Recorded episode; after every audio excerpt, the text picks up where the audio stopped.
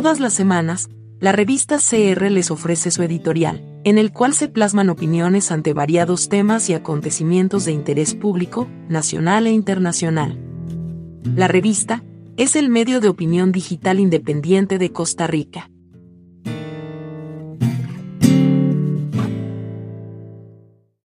En nuestro editorial de la semana, el discurso y el rumbo cierto del país.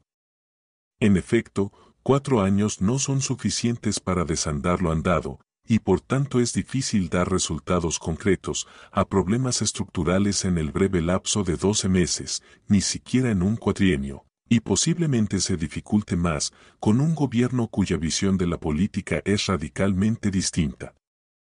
También es cierto que el país arrastra muchos males del pasado, con los cuales debe lidiar la actual administración. Algunos de ellos, en virtud de su complejidad, han venido deteriorando en forma alarmante el sistema democrático en el que se fundamenta el Estado costarricense, lo cual incide en la situación actual del país. Todo ello le ha facilitado al actual gobierno hacer de los males y las culpas una narrativa cotidiana.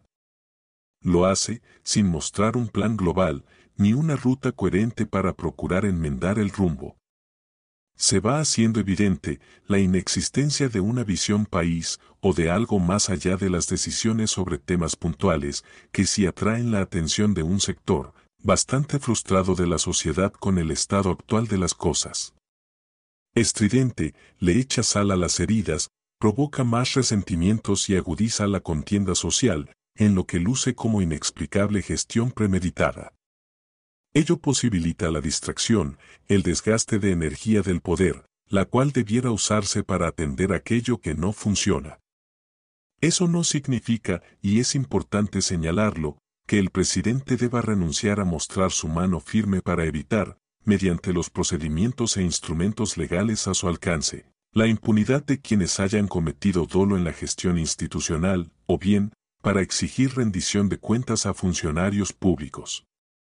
Lo evidente es que al agudizar la confrontación y estimular el resentimiento, y de paso debilitar la institucionalidad, cargando contra los otros poderes, obedece a un comportamiento y una ruta de elevado riesgo. Todo ello, acompañado de una eficiente campaña tecnológica en materia de comunicación, pero dudosa en lo que a su propósito ulterior respecta.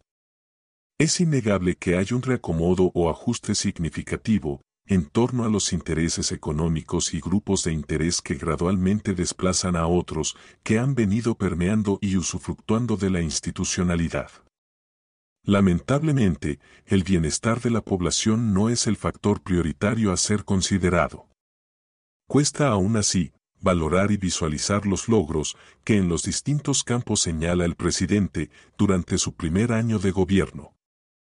Su consigna apela a una concepción maniqueísta de la realidad, al pretender ser el adalid de los buenos, en lucha constante contra quienes juzga como contrarios a sus posiciones.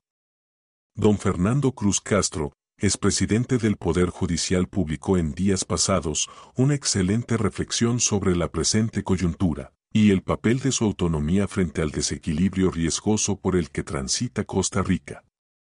Don Rodrigo Arias, presidente del Congreso, igualmente señaló de forma diáfana que no se puede andar improvisando o con manifestaciones de odio hacia todo lo que luzca contrario a los intereses del Poder Ejecutivo. Un año sí es suficiente, sin embargo, para abandonar la retórica de confrontación y asumir de forma responsable lo que se está haciendo y manifestar por qué se hace. Es tiempo para levantar nuevos puentes en vez de dinamitarlos, aunque torpedear es una herramienta usada por el presidente con cierto deleite y frecuencia. Cada ciudadano tiene asimismo en la dinámica de la sociedad civil la gran responsabilidad de ser vigilantes activos de cuanto acontece, pues es algo que a todos nos concierne.